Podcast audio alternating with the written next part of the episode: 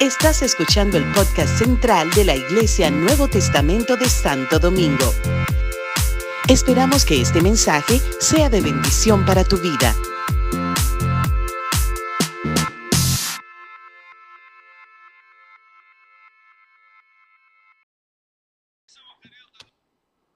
Amén.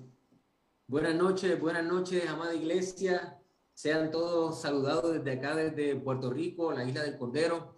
Y bueno, agradecido a Dios de esta oportunidad de poder ser parte de esta jornada de Vasos de Gloria, que según he visto en los videos, las fotos y bueno, hablando con, con Matiel, sé que están viviendo un tiempo de bendición, un tiempo de crecimiento, un tiempo de regocijo, de capacitación para la iglesia poder alcanzar su, su máximo potencial redentor. Así que desde acá les, envío un abrazo fuerte y agradecido al Señor por esta oportunidad que nos da de poder conectarnos a través de estos medios para poder enseñar la palabra de Dios. Un abrazo fuerte a mi amigo, mi hermano, el pastor Matiel Taveras y a su esposa, a su familia, que son mi familia.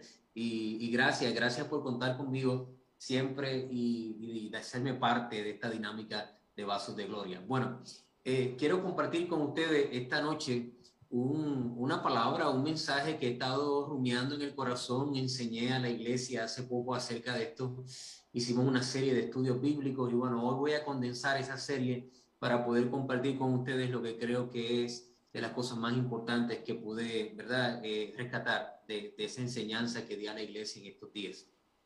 Y precisamente eh, lleva como título Diaconía que no es otra cosa que aquel que pone su vida en servicio por los demás, ¿verdad? Y sabemos que ese era el corazón de la iglesia, ese era el corazón de Jesús. Desde que él estaba aquí enseñando a sus discípulos en la tierra, eh, mostró el camino a seguir, eh, fue ejemplo para ellos y básicamente el mensaje principal era la gente en el mundo, los líderes en el mundo ejercen señorío sobre las personas, pero entre ustedes, mis discípulos, no será así, sino que el que quiera ser más grande de todos será el servidor de todos y el que quiera ser el primero será el último. Y de ahí empieza esta enseñanza de un liderazgo diferente, de un estilo de vida distinto, de un ejercicio de poder distinto al que usualmente eh, descubrimos, ¿verdad? Especialmente en el mundo corporativo, eh, en el mundo secular, donde el poder se ejerce para abrirnos caminos, la autoridad se ejerce para abrir espacios, para mejorarnos a nosotros mismos o a los nuestros. Sin embargo, eh, viene Jesús y cambia ese paradigma y empieza a enseñar desde un punto diferente, como el, la persona de más poder en el universo utiliza su poder para mejorar a otras personas, utiliza su poder para acercar a otros al Padre, utiliza su poder para servir a los demás. Y de ahí que tenemos una nueva, un nuevo concepto del uso de la autoridad y el uso del poder. Que aquellos que servimos a Cristo y hemos sido llenos de su Espíritu Santo, utilizamos la autoridad que Dios nos ha dado y el ejercicio del poder que tenemos en nuestra vida para servir a los demás, para poder ah, eh, dar nuestra vida al servicio de otras personas. Así que no, no ejecutamos o no hacemos un buen uso de poder cuando logramos lo que queremos por fuerza, sino que la verdadera medida de poder es cuando utilizamos esa autoridad, la sujetamos a nuestro carácter, la sujetamos a la voluntad de Dios, no dándonos el lujo de hacer cosas que no nos son permitidas o no, no, nos, son, no nos edifican y utilizarlo para poder bendecir a otros. En otras palabras, nuestro Maestro Jesús pudo en cualquier momento desatar de los cielos legiones de ángeles que le rescataran. Con una palabra pudo haber cambiado todo el escenario en el momento de su crucifixión. Sin embargo, él utilizó su poder, sujetó a la voluntad del Padre para poder mejorar la vida de otras personas. Y de eso quiero hablar hoy con ustedes, la iglesia. Cómo a través de esta idea de diaconía, poner nuestra vida al servicio de los demás, no significa que no tenemos poder y no significa que no tenemos autoridad. Significa que al igual que nuestro maestro y nuestro fundador, utilizamos ese poder y esa autoridad, la sujetamos a la voluntad del Padre, no a la nuestra, y la ponemos en servicio a los demás para mejorar la vida de otras personas. Cuando lo hacemos así, amado hermano, estamos siendo como Jesús y esa es nuestra meta, para hacernos, parecernos cada día más a Cristo. Esa debe ser la meta de la iglesia del Señor. Como bien dice el pastor Matiel, amo la iglesia, llevo siendo parte de ella en los últimos 24, 23 años alrededor de eso y pastoreándola alrededor de 17 años. Amo la iglesia, creo en la iglesia, creo en su misión, creo en el valor que ella tiene, creo que cuando la iglesia opera y funciona bien, hace un mejor país, crea una mejor sociedad, afecta a la cultura, afecta a la gente a nuestro alrededor. Creo que la iglesia es la portadora del único mensaje que puede transformar el corazón del hombre. No hay otra institución en el mundo que tenga esa capacidad y ese mensaje, ese poder. Creo que eh, tiene la bendición de ser equipo, hacer equipo con el Espíritu Santo para poder ah, hacer frente al, reino de las tinieblas, para poder hacer frente al espíritu de anticristo que, que opera y la iglesia llena del Espíritu Santo está ahí como columna y baluarte de la verdad, como una fuerza espiritual en este mundo y creo en ella. Eh, estoy consciente de nuestros retos, estoy consciente de nuestras luchas como iglesia, estoy consciente de las batallas que, hemos tenido, de nuestra historia, los momentos buenos, los momentos malos a través de la historia de, ¿verdad? De, todo, de la iglesia. Uh, pero que confío en su misión y confío que aún en sus momentos más difíciles, el Espíritu Santo la ha guiado para volverla a ser relevante, para volverla a encaminar en el camino correcto, de la redundancia. Así que hoy quiero compartir con ustedes de los retos de la iglesia, los, desafíos que enfrentamos como cuerpo de Cristo, cómo el Espíritu Santo juega un rol importante en nuestra vida y cómo es responsabilidad de cada uno de nosotros encontrar esas dos áreas de ministerio, que es lo que quiero que nos grabemos en el corazón. Dos áreas de ministerio para las cuales el Espíritu Santo nos capacita y nos ayuda, ¿verdad?, a poder ejercer. Así que hoy vamos a explotar algunas, algunas burbujas, ¿verdad?, mentales de percepciones equivocadas de la iglesia y sobre todo vamos a, a tratar de pedirle al Señor que nos ayude a entender cuáles son esas dos áreas de ministerio específicas importantes que nosotros tenemos que de alguna manera descubrir para poder ser funcionales en el cuerpo de Cristo. Lo primero que quiero compartir con ustedes es precisamente estas falsas expectativas que nos creamos como, como iglesia. Voy a estar enseñando desde el libro de los Hechos.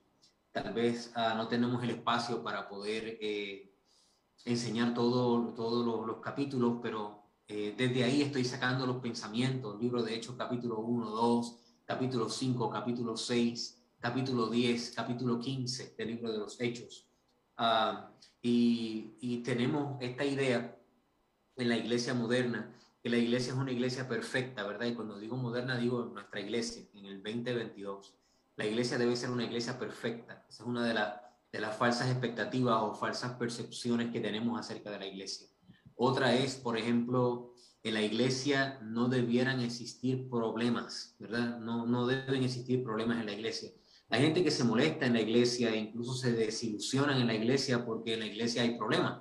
Y según la percepción de estos hermanos, no debiera existir problemas en la iglesia porque la iglesia es el cuerpo de Cristo, es, estamos en, en la presencia de Dios y en la presencia de Dios no debieran haber problemas.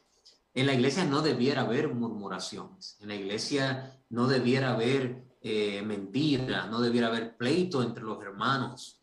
Eh, todas estas ideas que nos creamos acerca de, de la iglesia del Señor, a mi juicio, y a través de lo que veo en la palabra de Dios y mi experiencia como ministro, no son otra cosa que falsa percepción, una falsa expectativa de la iglesia que nos afecta porque no nos permite enfrentar la realidad que tenemos como iglesia y nos limita a poder servir al Señor y darle nuestro máximo potencial a Él. En muchas ocasiones nos privamos de poder hacer cosas en la iglesia porque vemos cosas en la iglesia que no debieran estar pasando. Y cada vez que yo veo eso o escucho eso, me, me hace eh, no me hace sentido porque lo que veo en la palabra de Dios, especialmente en ese desarrollo de la iglesia primitiva, es precisamente todo lo contrario a lo que a veces nos pintamos en la mente de lo que debiera ser la iglesia. Y quiero que mediten eso cuando pensamos en esa frase, lo que debiera hacer la iglesia o cómo la iglesia debiera funcionar. Alguien me dijo en estos días, a mí me gusta que en la iglesia las cosas pasen como debieran de pasar. Así que mi respuesta a eso fue, ¿y cómo debieran de pasar las cosas en la iglesia? Porque la última vez que estudié las biografías de Jesús, no nos dejó un mapa necesariamente de cómo la iglesia debiera funcionar. No nos dejó, por ejemplo, la vestimenta de las mujeres. No nos dejó la liturgia de la iglesia, cómo debiera de ser, la metodología. No habló de la estructura eclesiástica, no habló del gobierno. Jesús no instruyó eh, acerca de esas cosas. Él solamente dijo, yo edificaré la iglesia y las puertas del infierno no prevalecerán contra ella. Y nos dejó el Espíritu Santo para que el Espíritu Santo nos guíe y nos revele toda verdad. Eh, por eso es que la iglesia tiene una capacidad impresionante de mantenerse relevante en los diferentes cambios sociales que nosotros vivimos. Por eso Jesús no estableció cosas necesariamente prácticas o puntuales, porque él sabía que la iglesia estaría miles de años en la tierra y experimentaría los cambios sociales, cambios culturales, estaría regada por el mundo entero y no hubiese sido funcional una, una receta estricta para cada iglesia.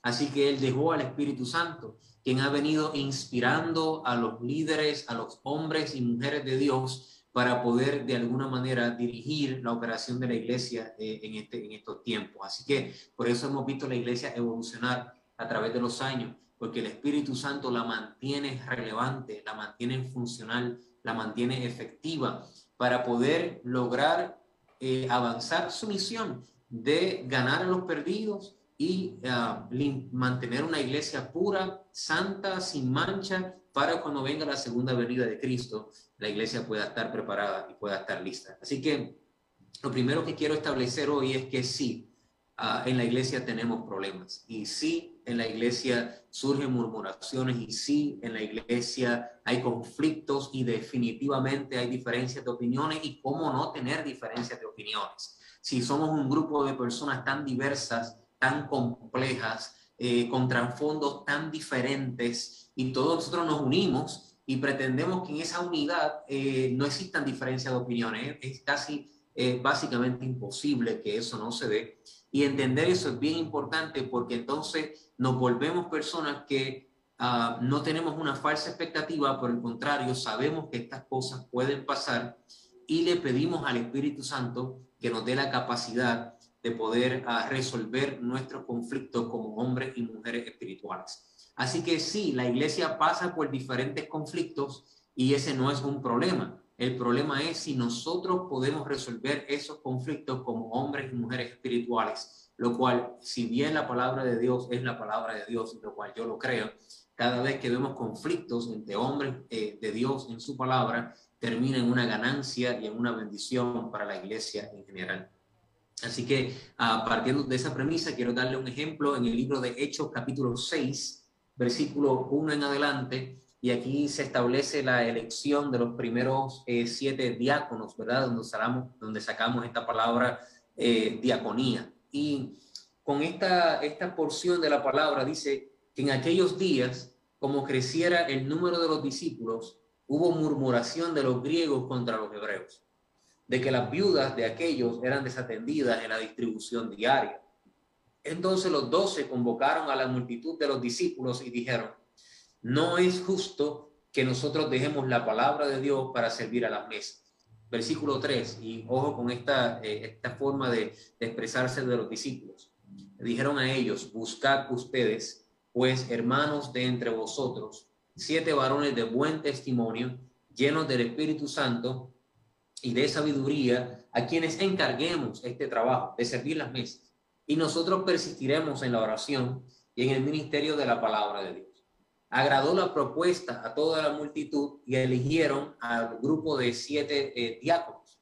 En el versículo 6 dice, a los cuales presentaron ante los apóstoles, quienes orando le impusieron las manos.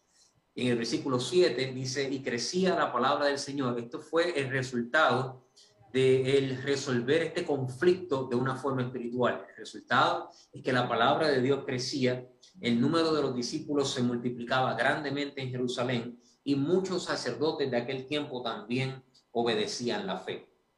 Comenzando con esta idea eh, de Hechos 6, lo primero que quiero resaltar es que lo que trajo murmuración no fue algo necesariamente negativo. Dice la palabra de Dios que como creciera el número de los discípulos, hubo murmuración. Porque el crecimiento en la iglesia expone necesidades, ¿verdad? Eh, por ejemplo, una iglesia tal vez de 50 personas no, no tiene unos conflictos que tiene una iglesia de 100 personas, ¿verdad? Y cuando la iglesia de 50 personas, que tal vez atendía 3, 4 niños, se vuelve una iglesia de 150, eso crea una necesidad, porque de seguro vamos a tener más niños que atender, vamos a atender otra población de niños y eso causa que tengamos que tener nuevos salones y nuevos maestros y surgen nuevas necesidades la iglesia de los hechos estaba en un proceso de crecimiento, de expansión de la palabra de Dios. Cientos de personas se estaban convirtiendo a diario y en ese crecimiento y expansión hubo una necesidad que afloró y lo que causó esa necesidad era que las personas se sintieran incómodas y comenzaran a murmurar y fueron a donde los apóstoles para decirle, ustedes tienen un problema. Y Ah, bueno, estoy limitado en cuanto a sentir, ¿verdad? El, feedback de, ustedes, ¿verdad? Que es una de las cosas que más disfruto de la iglesia de la, de la República Dominicana, pero como he estado ahí tanto tiempo, puedo, puedo imaginar, ¿verdad? Cómo, cómo está sucediendo eso allá ahora en, el templo. Pero quiero, quiero que, que veamos algo muy interesante. Estos hermanos, parte de la iglesia, fueron, eh, concluyeron que los apóstoles tenían un problema porque había una necesidad. Y eso es una de las cosas que lastimosamente como, como pastor, eh, que he viajado en diferentes partes y he tenido la oportunidad de compartir con diferentes pastores en diferentes partes ¿verdad? de Latinoamérica y en Estados Unidos, ah, veo que una de las cosas que pasa con mucha frecuencia, ¿verdad? Que las, los hermanos al ver una necesidad en la iglesia, concluyen que el pastor tiene una, un problema, el pastor tiene una necesidad. Dicho sea de paso, cuando enseñé esto aquí en mi iglesia, uh, hice alusión a unas conversaciones que yo no, no, no, las conozco, pero pienso que por alguna forma eh, pudieran darse, ¿verdad? Y les decía a la iglesia, si usted se ha montado alguna vez en el carro y de camino a su casa, hablando con su esposa, con su familia, concluyen el pastor tiene un problema, porque mira, pasó esto en la iglesia hoy, pasó esto hoy, vi esta necesidad, esto está pasando en la iglesia, así que el pastor definitivamente tiene un problema y vamos a ver cómo Dios lo ayuda para poder resolver este conflicto y este asunto. Y lo que vemos aquí es que los apóstoles no compraron esa idea. Los apóstoles no le dijeron a la, iglesia que vino murmurando y quejándose de la necesidad, no le dijeron a ellos, eh, es cierto, tenemos, tengo un problema, tengo que buscar la manera de resolverlo. No, los apóstoles dijeron, tengo un problema, no, tenemos un problema. Es decir, el, problema de las necesidades que surgen en la iglesia no es un problema de la pastoral, es un problema del cuerpo, es un, problema del equipo, es un problema de la familia de Dios, es un problema de cada uno de nosotros. Nosotros somos parte de un equipo de trabajo llenos del Espíritu Santo de Dios y cuando surgen necesidades en la iglesia, esas necesidades son nuestro problema, es nuestro, nuestra, es nuestro asunto el poder crear las soluciones a estos conflictos que se van dando en la dinámica de la iglesia. Y yo soy muy partidario de creer que cuando una persona identifica una necesidad, la probabilidad de que esa persona que identificó la necesidad tenga el don para poder suplir esa necesidad es bien alta es sumamente alta. Lo repito, soy partidario de creer que cuando una persona en la iglesia identifica una necesidad, es porque el don en esa persona está funcionando. Identifica necesidades porque la probabilidad de que esa persona que identificó la necesidad tenga el don para suplirla es bien alta. Y así hicieron los discípulos. Los discípulos le dijeron a estas personas que vinieron con la necesidad, ustedes descubrieron la necesidad, perfecto. Ustedes busquen entre ustedes varones con estas características y pónganos a funcionar en la iglesia para la obra del ministerio. Que, que, que, se necesita para servirla, en este caso las mesas, para atender las viudas, pero entiendo yo que mientras conforme fue creciendo la obra de Dios, estos servidores, a esta, estas otras personas fueron reclutadas para poder atender diversas necesidades en la iglesia. Y vemos en las cartas pastorales del Nuevo Testamento que hay diferentes dones, diferentes gracias, diferentes operaciones. ¿Para qué Dios nos da todas esas diferentes gracias y diferentes dones y diferentes operaciones? No es para decir en la iglesia hay un problema, no, es porque nosotros tenemos el don, la gracia y la influencia del Espíritu Santo de Dios para poder suplir esas necesidades en el lugar donde Dios nos ha puesto como soldados. Y por eso la iglesia en este tiempo tiene que buscar la manera de, anhelar ser llenos del Espíritu Santo de Dios, porque el Espíritu Santo de Dios nos influenciará, nos animará, nos guiará a poder poner nuestra vida al servicio de Dios.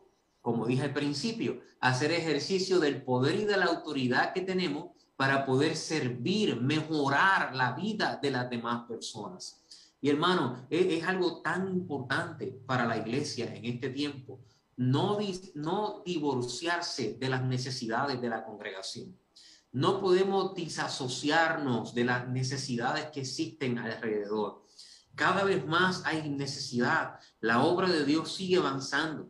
El reino de los cielos, dice la palabra de Dios, avanza contra viento y marea. Solo los valientes, ¿verdad? Ah, son parte y arrebatan estas bendiciones. Entonces estamos viviendo en tiempos donde no podemos sentarnos a esperar que alguien nos llame para a ver cuando si alguien me necesita me van a decir. Y en esa en esa en ese sentido de estar quieto han estado muchas personas por demasiado mucho tiempo teniendo ellos los dones y la gracia para suplir las necesidades que hay en la iglesia y por la cual en muchas ocasiones nuestras iglesias no alcanzan necesariamente su máximo potencial en el tiempo en que nosotros vivimos. Así que yo quiero animarles a cada uno de ustedes a, pedirle al Señor que, le dé esa, ese deseo de poder ser útiles en la obra de Dios. Ese es nuestro primer ministerio. Les hablé de dos ministerios importantes, ¿verdad? O de dos áreas de servicio, debo decir, importantes. El primero es la necesidad que vemos en la iglesia local.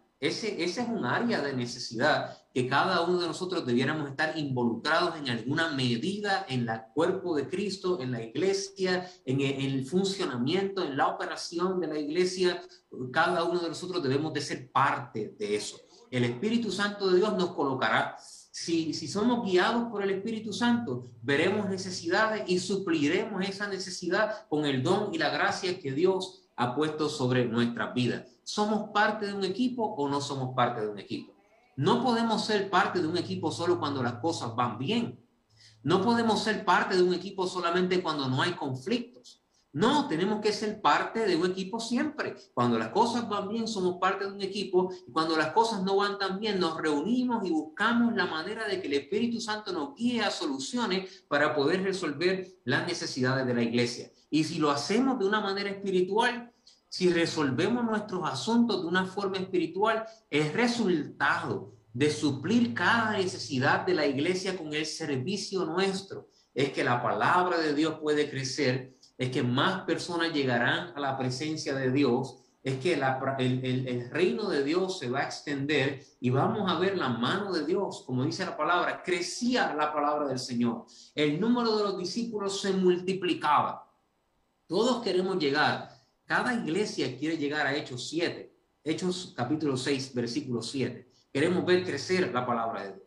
Queremos ver el número de los discípulos multiplicarse. Pero amados hermanos, si no pasamos por los primeros seis versículos, no vamos a llegar al versículo 7. Primero hay que descubrir necesidades y cuando descubramos necesidades tenemos que decir, enos aquí, estamos dispuestos hacer nuestra parte en el reino para que esta necesidad sea suplida y todas las personas estén en su área de trabajo haciendo lo que les corresponde con excelencia, dándole lo mejor a Dios, sabiendo que nuestro trabajo en el Señor no es en vano. Cada esfuerzo que hacemos en la obra de Dios, cada sacrificio que hacemos en la obra de Dios, no es en vano. Hay una recompensa eterna, gloriosa para aquellos que servimos a Cristo. Yo quiero animarte a servir al Señor a pesar de las dificultades, a servir al Señor a pesar de las debilidades, a servir al Señor a pesar de las tensiones que podamos vivir internas, externas, no pierdas tu tiempo y sirve a Cristo, sirve al Señor, sirve su iglesia, sirve a, las comunidades, haz tu esfuerzo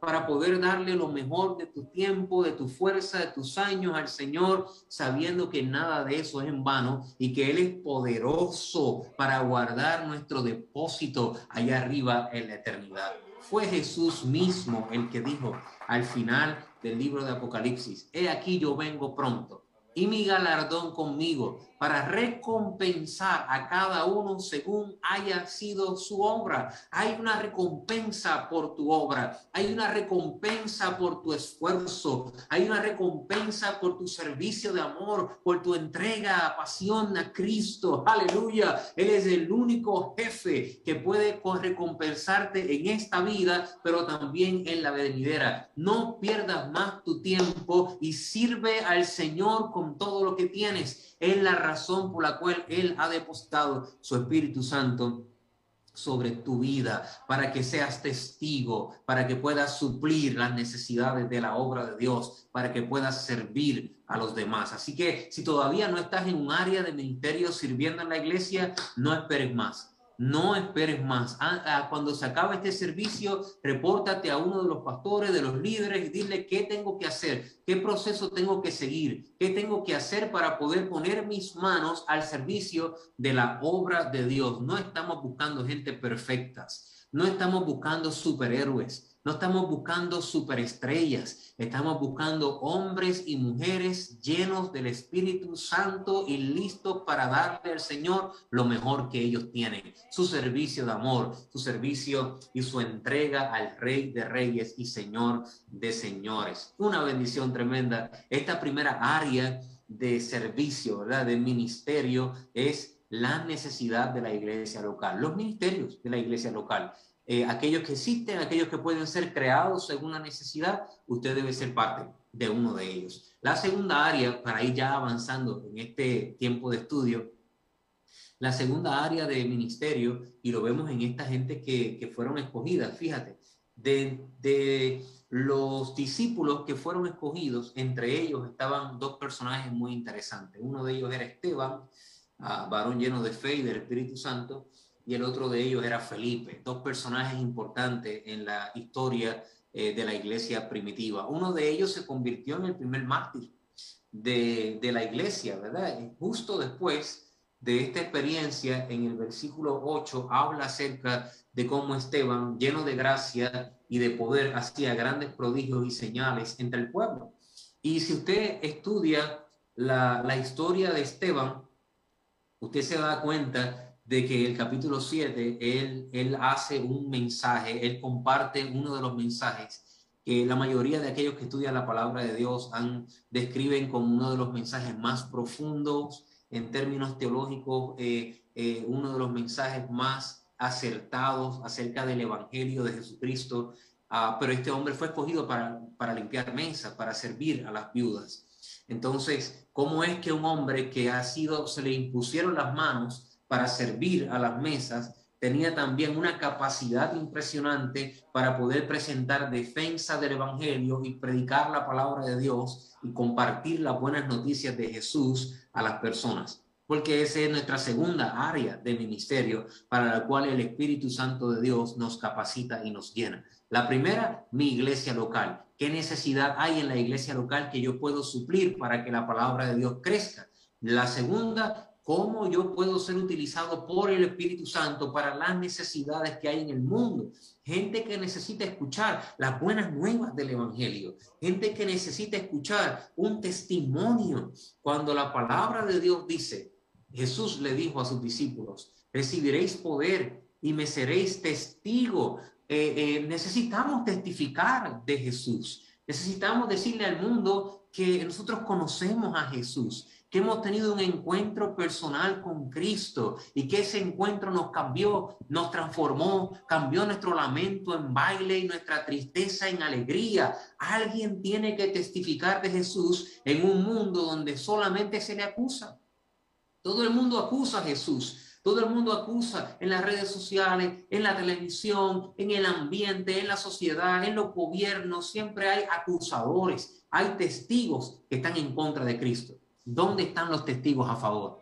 ¿Dónde están aquellos que se pararán frente a un mundo a decir, yo lo conozco, yo tuve un encuentro personal con él, yo soy testigo del poder y del amor de Cristo y quiero declarar que él es real, que él me rescató, que él me salvó y que si tú vienes a Cristo, tu vida también puede cambiar y puede ser completamente diferente. A veces nosotros nos limitamos y pensamos que tenemos todo... Eh, Ah, estamos viviendo a plenitud nuestra obra en el Señor porque solamente servimos en la iglesia. ¿Verdad? Estamos en algún ministerio, servimos a los caballeros, servimos en los mujeres, servimos en alabanza, servimos a los niños y, y ya, y nos sentimos satisfechos con eso. Pero eso solamente es un área de las dos áreas que el Señor nos ha llamado por su Espíritu Santo a hacer. Esa área es importante es sumamente importante y ya hablamos de esa, pero eso no te exime de la segunda, de que aun cuando hayas sido ordenado para servir las mesas, debes estar preparado para poder presentar defensa, debes estar preparado para compartir la palabra de Dios. Y después vemos entonces que este Esteban fue un, un predicador tal que aún impactó la vida de una persona que estaba en ese lugar llamado Saulo, quien después se convirtiera en el apóstol Pablo. Y, la verdad es que la influencia de Esteban en la vida de Pablo se ve después, más adelante, en los escritos, en la forma de Pablo hablar. Yo creo que ese, ese evento marcó la vida del apóstol de una manera súper, súper especial. Finalmente, presento también a un hombre bien interesante en, en la ecuación que es Felipe. Y se habla de Felipe de una forma especial porque Felipe al igual que Esteban, fue ordenado solamente para servir las mesas. Fue, fue, fue ordenado para, para eh, compartir, ¿verdad? Para atender las viudas, para eh, eh, estar ahí en el servicio de cubrir la necesidad del cuerpo. Sin embargo, un día iba caminando y dice la palabra de Dios que ah, el Señor le habló y le dio instrucciones específicas y le dijo a Felipe, ve y muévete de este lugar y, sigue el camino y le da instrucciones específicas a Felipe para poder utilizarlo para su gloria y para su honra con este etíope que estaba leyendo la palabra de Dios y leía el profeta Isaías y el Señor le dice a Felipe, acércate a ese carro. Y Felipe se acerca a este carro, escuchando la voz del Señor, y escucha al etíope hablar y, dice, eh, ah, entienden lo que están leyendo.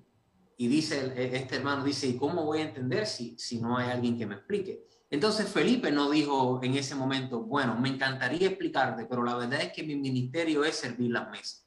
Y como mi ministerio es servir las mesas, tengo que buscar a alguien que te explique de qué se trata ese, ese versículo del libro de Isaías.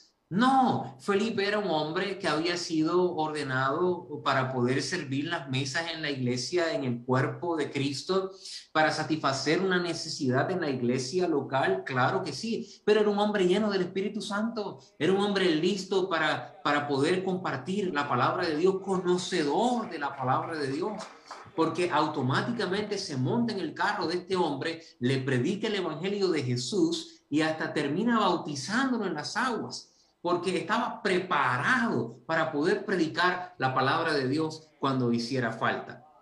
Así que vemos esta, esta dinámica sumamente interesante, ¿verdad? De un hombre, primeramente, que ah, se presenta delante del Señor como una persona que Dios lo coge para poder servir las mesas, pero después lo vemos presentando defensa, incluyendo siendo el primer mártir de la iglesia, como le pasó a Esteban, y vemos también a otro de los diáconos que después de haber sido ordenado para poder servir las mesas, entonces en este caso eh, Dios habla su palabra, lo manda al sur por el camino a Gaza, lo envía a poder compartir ah, con la palabra de Dios.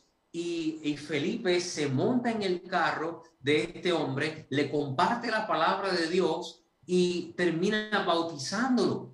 Eh, eh, a mí me, me vuela la cabeza porque ah, veo esa, esa, ese, esa obra, ese trabajo dual, ¿no? Ese, esa doble responsabilidad que tenemos en la iglesia, como cuando somos llenos del Espíritu Santo, tenemos esta doble responsabilidad, servir en el ministerio de la iglesia y servir al reino, la obra del ministerio, la obra del reino de Dios. Cuando la palabra de Dios dice que Él instituyó pastores, maestros, profetas, evangelistas, dice, para preparar a los santos, para la obra del ministerio, no creo que se estaba refiriendo solamente al servicio que hacemos en la iglesia local. Se refería a esta dinámica, la obra del ministerio. ¿Estamos listos como iglesia para poder compartir la palabra de Dios y testificar de lo que Dios ha hecho en nuestra vida a otras personas? Si no, si estamos testificándole al mundo de lo que Dios ha hecho, pero no estamos sirviendo a las necesidades de la iglesia local, estamos, hay un desbalance. Y si estamos sirviendo a la iglesia local, dando lo mejor de nosotros en la iglesia local, pero no estamos disponibles para la obra del ministerio, el Espíritu Santo no puede interrumpir nuestra agenda para ir a buscar a estas personas que necesitan, a el eunuco que necesita de Dios.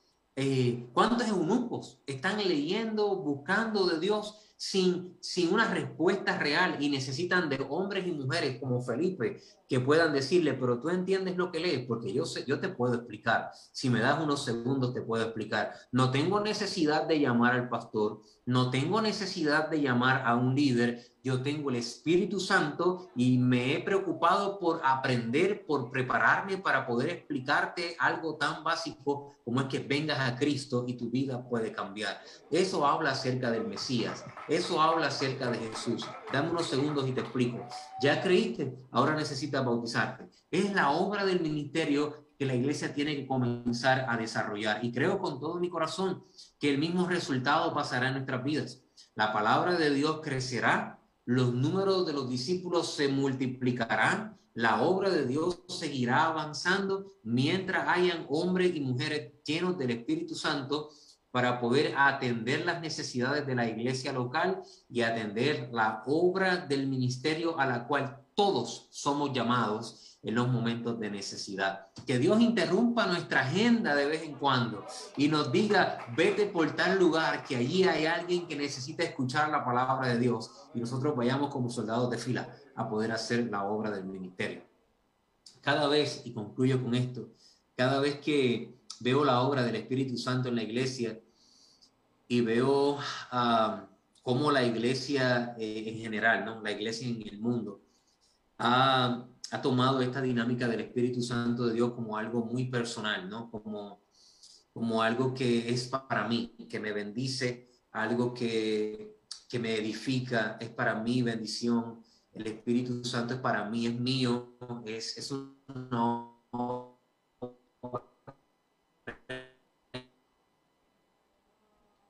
entre él y yo, es algo muy Dios. Eso es solamente una, una parte, ¿no? de la edificación, claro que sí. Él nos ayuda a conectarnos con el Padre, claro que sí.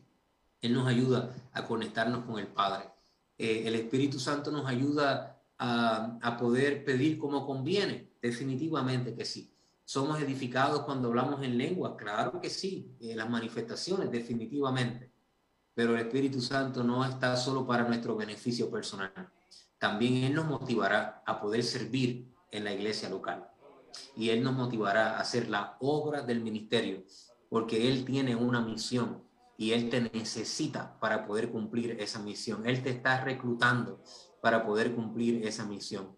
No preguntes más si me necesitan, aquí estoy. No, cambia ese, cambia esa, ese cántico. No digan más si me necesitan, cuenten conmigo. No, no, no, te necesitamos, te necesitamos. Nosotros te necesitamos Dios te necesita, el Espíritu Santo está inquietándote hace rato para que puedas servir al Señor. Así que no, no diga, ah, si me necesitan ya saben, no, no, no, hazte disponible y di, yo quiero ser de aquellos llenos del Espíritu Santo que van a hacer la diferencia en mi iglesia local mi iglesia local, si surgiera una necesidad, no se va a quedar con necesidad, porque esto no es un problema del pastor, es un problema mío. Yo soy parte de esta iglesia también y yo quiero ver la iglesia con sus necesidades cubiertas. Y también si el Señor hace falta que yo vaya a hablarle a algún eunuco acerca de Jesús, también estoy disponible para poder hacerlo y poder ser parte de esta iglesia que se moviliza hacia adelante, hacia lo que Dios tiene para nosotros.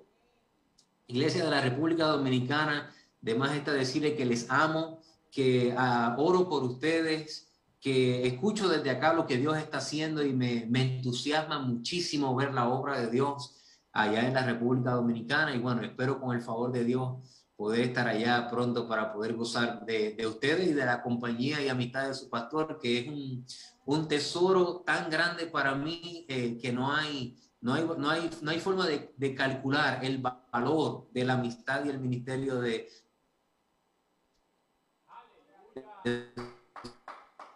sus pastores en mi vida. Les amo, les quiero muchísimo del ministerio. Bendiciones.